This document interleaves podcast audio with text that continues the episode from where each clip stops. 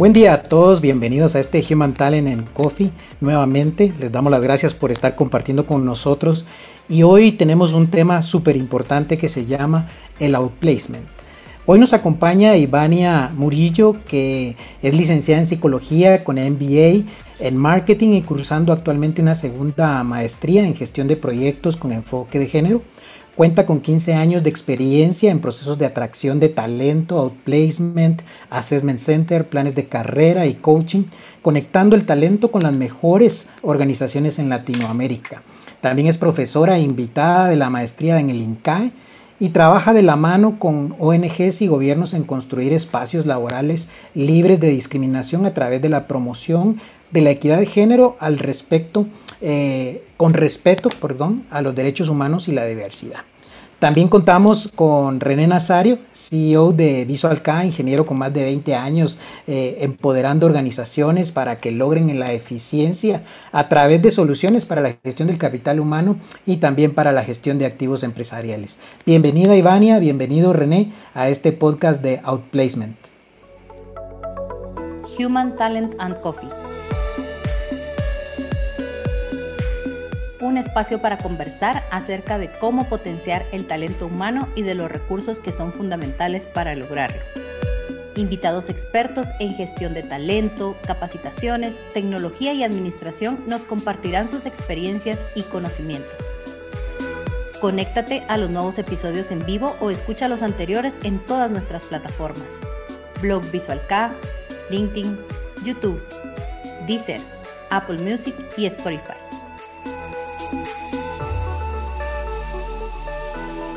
Suscríbete.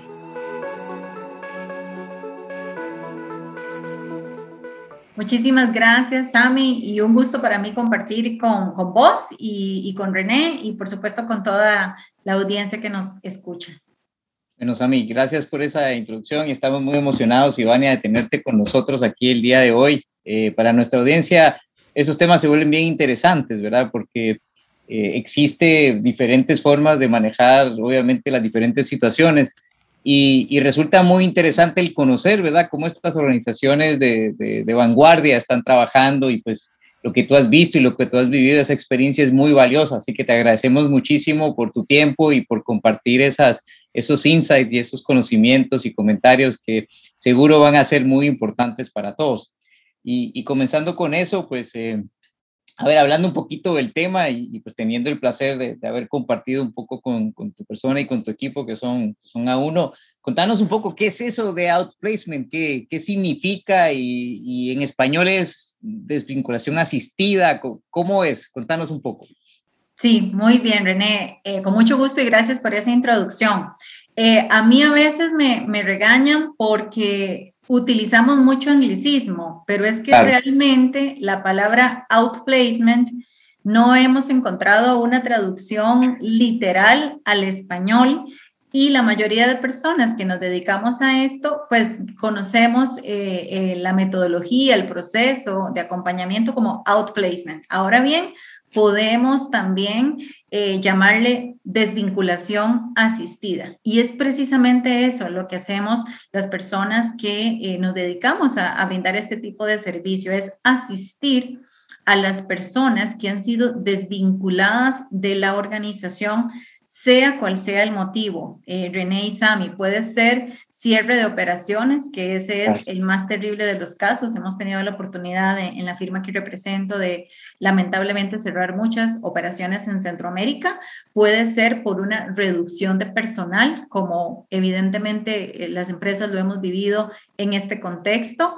Puede ser por un cambio en el puesto y también quiero agregar este, esta otra variable que quizás a veces no es considerada por todas las empresas, que es también cuando las personas están próximas a su jubilación.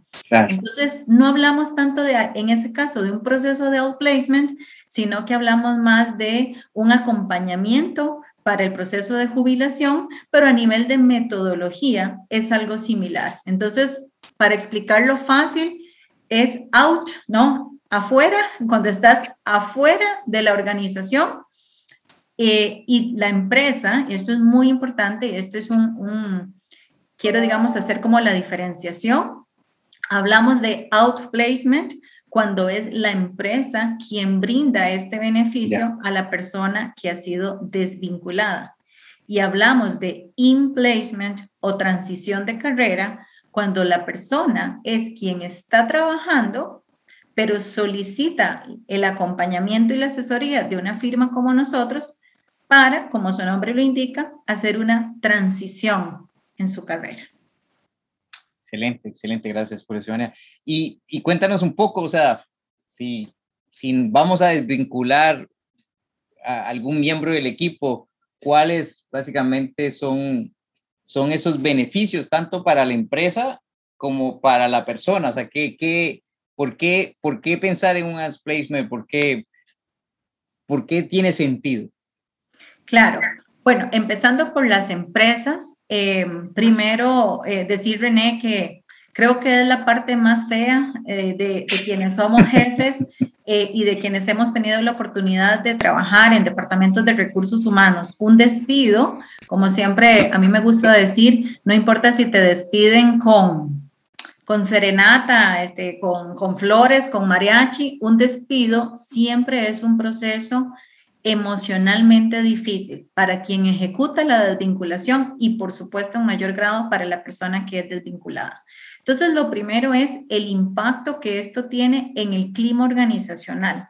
No importa solamente la persona que se va, también importamos los que quedamos. Entonces, tiene un impacto directo en, nuestra, en nuestro clima laboral en el mensaje que estamos enviando acerca de si realmente somos congruentes con los valores y los principios que profesamos en una organización y pensando también en el afuera, es cuál es la imagen que proyecta la organización hacia sus diferentes públicos de interés, clientes, proveedores, posibles empleados que en un futuro eh, van a ser desvinculados. Entonces tiene un impacto directo en la reputación y en lo que los profesionales en eh, atracción de talento o en gestión de talento hablamos de marca empleadora.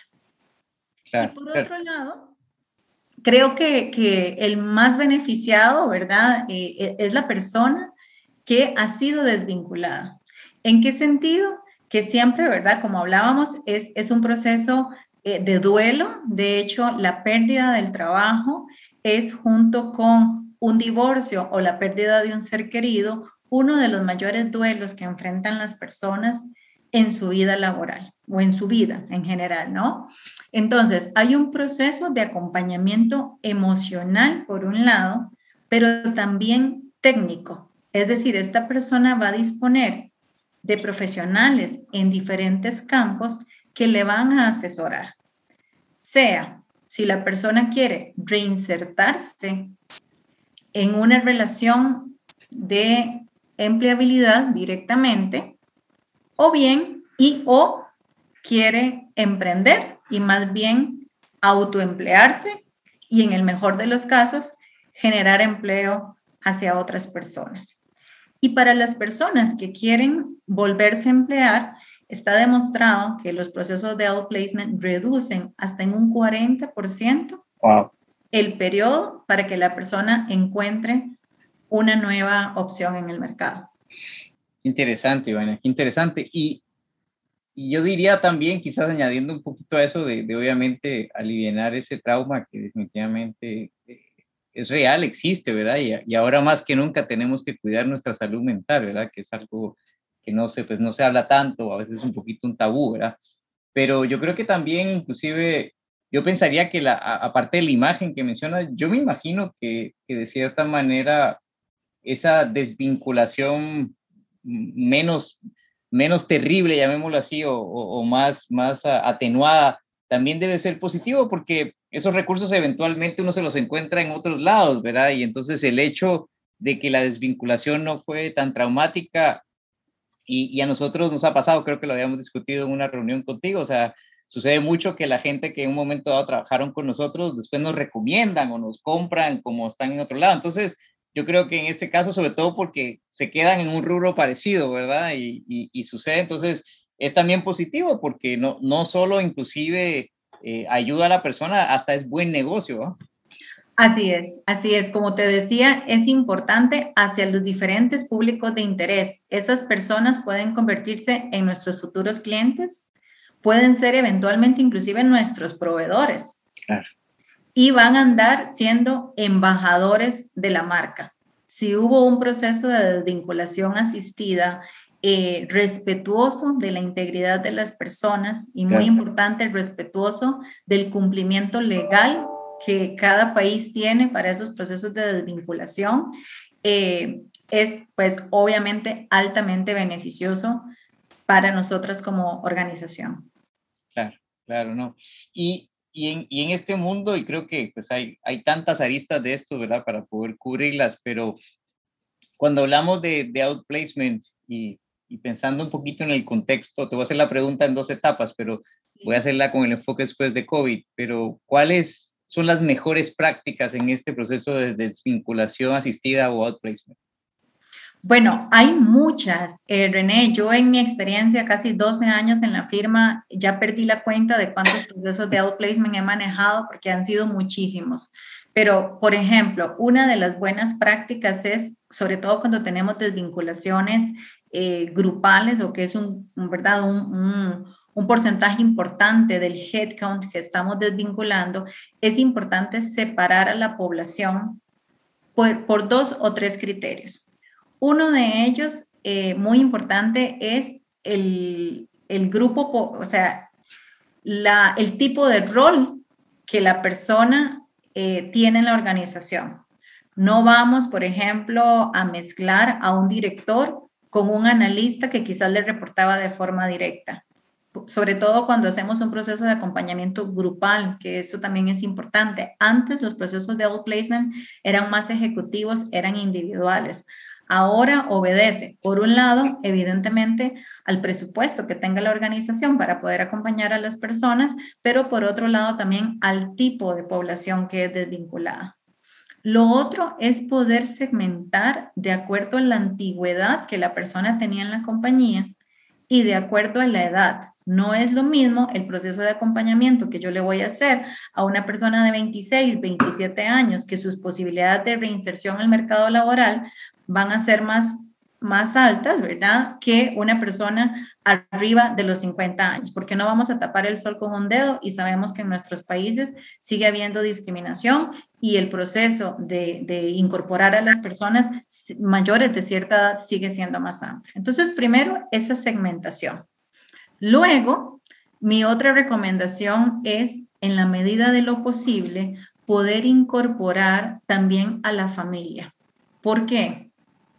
Cuando una persona, miembro de la familia, que quizás es parte importante del presupuesto familiar, pierde el empleo, hay un impacto, evidentemente, no solamente económico, sino también emocional. Entonces tenemos algunos clientes que extienden cierto tipo de beneficios también a la familia.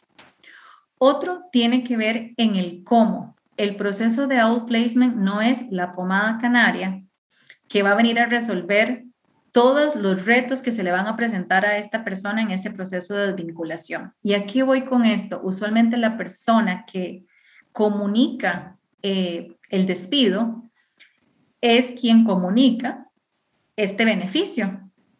Entonces, a veces en la congoja y en el estrés que nos da a nosotros comunicar un despido, decimos lo que no debemos decir y nos comprometemos con lo que no podemos cumplir.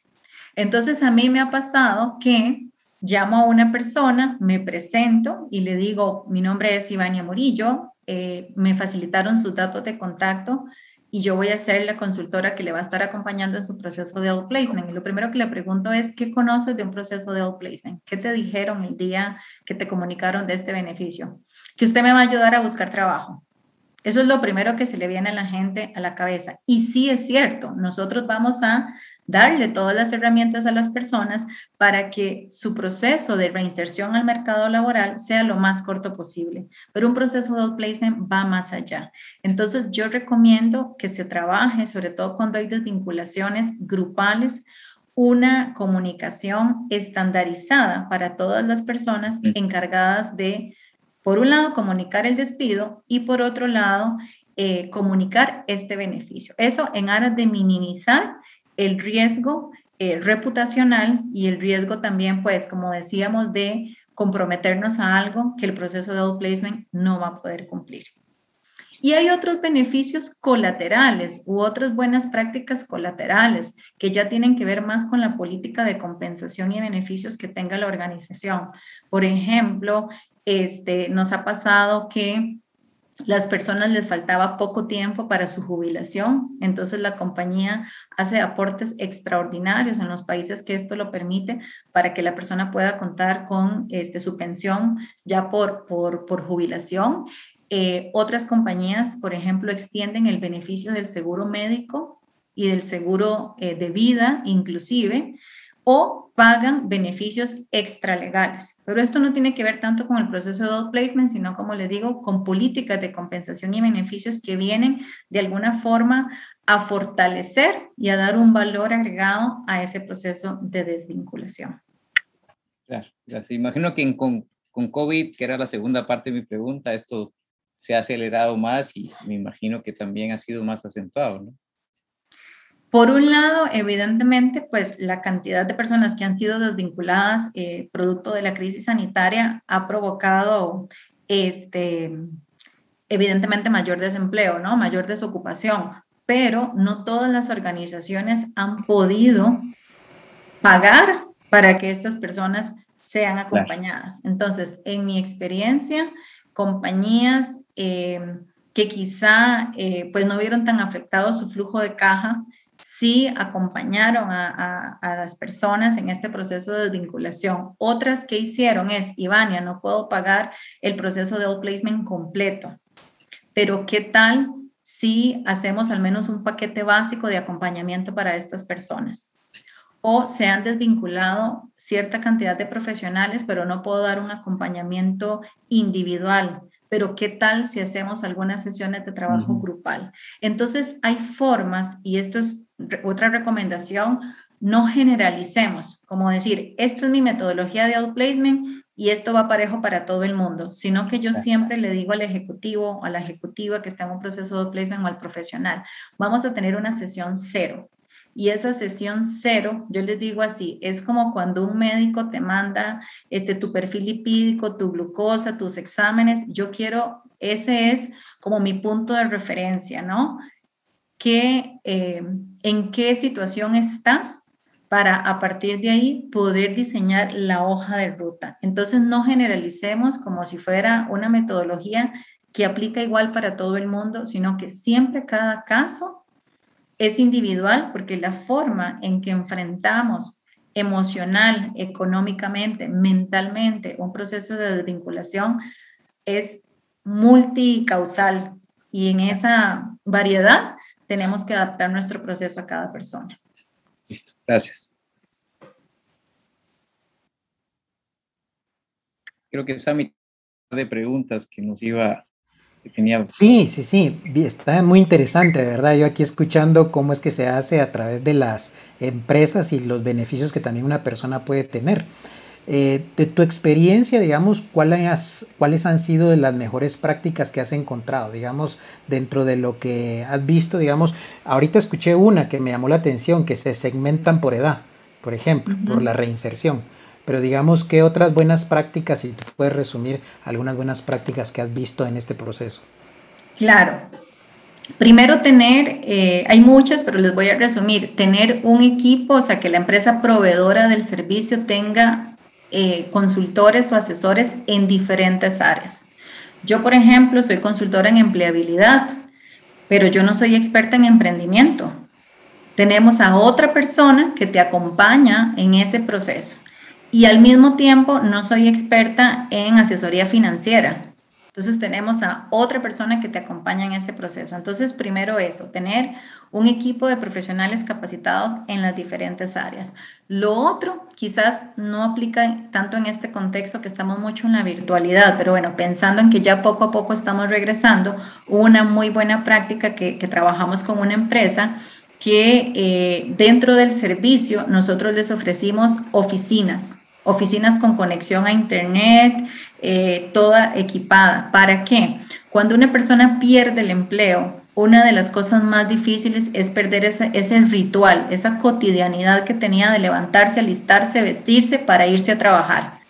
Entonces puede entrar en un proceso este, depresivo, puede entrar en un proceso de no, no me voy a levantar hoy, no quiero hacer nada. Entonces el hecho de tener un lugar físicamente al cual llegar, trabajar en el nuevo trabajo que es buscar trabajo, eh, es muy importante. Entonces eso es una buena práctica si, se puede, ¿verdad? Ahora que hay tantas facilidades para espacios compartidos, espacios de coworking, es una muy buena recomendación. Lo otro es, como les decía, involucrar a la familia y pueden haber cosas de bajo costo. Por ejemplo, eh, que en el paquete de, de, usualmente las personas pues son desvinculadas, evidentemente hay una carta de despido, algunas legislaciones nos obligan a que demos una constancia de tiempo laborado, eh, un cálculo previo de su indemnización. Entonces, con alguna compañía, junto a ese paquete, iba una carta eh, donde explicaba cuál era el proceso de outplacement. ¿Para qué sirve esto? Y esto es muy importante y para las personas que me escuchan o no se escuchan. Cuando te despiden, vos en lo último que estás pensando es en el outplacement. Usted está en una situación de crisis sobre todo cuando ni se imaginaban el despido. Hay algunos ejecutivos que se lo veían venir, pero hay otros que los tomó totalmente por sorpresa y aunque los llamen un viernes de quincena a las 4 de la tarde, ni les pasa por la cabeza. Entonces, en ese proceso de que estoy en shock, eh, a veces las personas no escuchan. Entonces, a veces yo los llamo y no saben quién soy, de dónde les estoy hablando. Entonces, una buena práctica es un documento, una carta formal donde la empresa presenta a grupo o la, empresa proveedora del servicio y facilita un correo o un teléfono para que la persona se conecte con nosotros. ¿Cuál ha sido mi experiencia? Hay algunas personas, las que están en menos shock, que inmediatamente te llaman.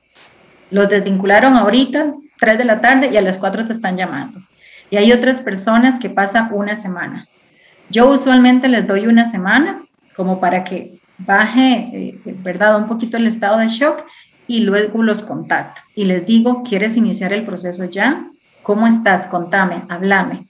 Y en ese momento yo le digo, aunque la empresa que me pague es X, mi cliente sos vos. Yo voy a trabajar en este momento para que tus habilidades de empleabilidad estén más desarrolladas y para construir una nueva ruta en tu desarrollo profesional. Entonces, eso, eso también es una buena práctica. Em, bueno, hay muchas, pero creo que por un tema de, tiempo, ¿verdad? Estas son algunas de las que puedo compartir. Buenísimo, y con lo que mencionabas ya me llamó la atención que hacen una oficina y tienen todo el tema de internet para que ellos se sientan a lo mejor habituados, ¿verdad? A ese ambiente. Eh, la siguiente pregunta era muy, muy parecida. Nosotros estamos en el mundo de tecnología cómo la tecnología puede ayudar al proceso de outplacement, cómo la tecnología puede ser una herramienta para ustedes, cómo puede ser. Qué, buena pregunta, Sami, porque cada vez eh, los procesos son un mix entre lo off y lo online. Entonces, ¿cómo la tecnología? Hay sistemas, por ejemplo, este, que te hacen entrevistas eh, a través de una video entrevista. Entonces, ya no es un humano eh, haciendo una entrevista contigo para darte feedback acerca de la entrevista, sino que es un, un sistema, ¿verdad? Este, un software diseñado para tal fin. Otras cosas que están sucediendo es que hay eh, plataformas que te permiten dar seguimiento a todas las vacantes que están abiertas, que son afines a tu perfil y te puede llevar un tracking de las aplicaciones. Otra forma también es cómo aplicamos la psicometría como un instrumento, por un lado, de autoconocimiento, pero también un instrumento, como le digo yo, para que te prepares. Hace tiempo no haces una prueba psicométrica, hace tiempo no haces una prueba de inteligencia. Bueno, esto es lo que está utilizando el mercado. Y otra forma, que hay, como les digo, hay muchas, son compañías que tienen eh, un instrumento de evaluación del desempeño. Y ustedes dirán, ¿evaluación del desempeño para qué? Si yo ya me fui. Bueno, precisamente para eso, para ver cómo te evalúa tu jefe, cómo te evalúa tus peers, cómo te evalúan tus clientes y poder utilizar eso como un insumo de autoconocimiento para gestionarme para mi siguiente oportunidad laboral. Y todo esto a través de plataformas virtuales. Entiendo, Ivania, que lo que hacen en la evaluación es evaluar, por ejemplo, competencias para conocer las habilidades que tiene una persona y poder reinsertarla también al mercado laboral. Me imagino que por ahí va esa idea, ¿verdad? Así es, como, eh, como son comunes las evaluaciones del desempeño o el feedback 360 en las organizaciones, ahora lo estamos utilizando también, como te digo, como un insumo, Sami, de autoconocimiento. Ya yo no estoy en la organización, pero ¿qué piensan las personas que han trabajado conmigo de mí? y utilizar eso para decir, mira, es que justo te despidieron porque tus habilidades de planificación y organización no eran las mejor. Bueno, ¿cómo puedo entonces yo cerrar ese gap competencial o al menos ser consciente de que tengo ese gap y mejorar? Porque eso me puede eh, volver a afectar en el momento en que yo me reincorpore al mercado. Entonces, sí, es, es, un modelo que lo podemos utilizar para la evaluación de competencias blandas, también para la evaluación de competencias eh, eh, técnicas, ¿verdad? O, habilidades duras, como también las llamamos. Excelente. Y otra pregunta, Ivania, tú que has tenido esta experiencia en, este, en estos procesos, ¿qué es lo que piensan las personas que se desvincularon? Ya no la empresa, sino cuál es la percepción de las personas que entraron a un proceso de outplacement. ¿Qué, qué es lo que les quedó a ellos? Bueno, Sami, fíjate, va a depender mucho de qué tan enojado o qué tan resentido haya salido el ejecutivo. Hay algunas personas que salen y dicen, esto fue como, como para que yo no me sienta tan mal. Esto es como una forma de, camuflar eh, un despido. Eso sobre todo en una fase donde la persona, y que es parte normal del duelo, está enojada o está resentida. Hay algunas, y también depende mucho de la forma en que haya sido comunicado, de la relación que tenía con la persona que le desvinculó y sobre todo del motivo por cual es desvinculado. Si hay un motivo claro, como recorte de personal, cierre de la compañía, pues digamos que el ejecutivo, la persona asume que, que no hay eh, un tema, digamos, tan emocional o tan personal. En la mayoría de los casos que he tenido la oportunidad de trabajar, hay un agradecimiento a la compañía porque es algo que las empresas hacen más allá de su responsabilidad este, legal. Entonces, hay un agradecimiento y conforme la persona va avanzando en el proceso de outplacement, va teniendo como insights de cómo le ha servido el proceso. Entonces, una de las cosas que yo hago es que les doy una nota al inicio del currículum y le digo, mira, tu currículum es un 5, tu currículum es un 7. Vamos, el proceso te va a ayudar a tener un currículum 10. Tu performance en la entrevista es un 6. Vamos a llevarlo a que tu desempeño en la entrevista sea un 10. Tu conocimiento del mercado laboral, porque a veces pasa que hemos estado 13, 14, 15 años en una misma compañía y hemos perdido el feeling o hemos perdido el sentido de qué está pasando en el mercado laboral. Porque estuvimos bien, digamos, en la compañía o, o, conocemos nada más un giro de negocio, pero no sabemos qué está pasando fuera.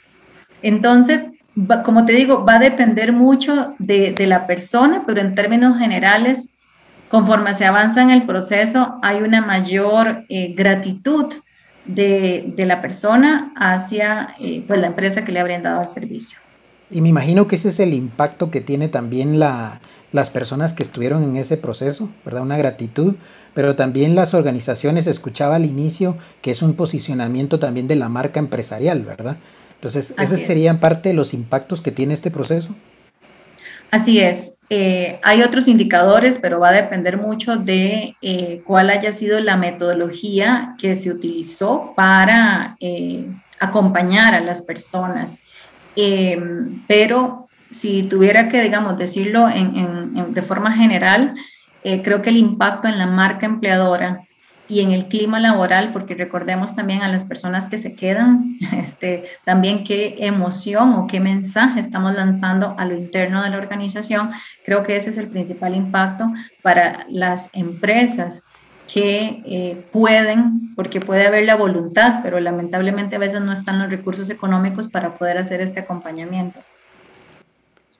Excelente, Ivania. Pues eh, aterrizando y cerrando, es un tema obviamente delicado, es un tema profundo, pero es un tema también que, como tú muy bien nos indicas, el hecho que existe esa transición puede ayudar en, muchos frentes, ¿verdad? Y, todos la, veremos diferentes en su momento, pero creo que, es un proceso que definitivamente añade mucho valor hacia la organización, hacia el individuo, y obviamente es un, es un tema importante y, pues creo que en tu experiencia pues, pues has visto los, los frutos de eso.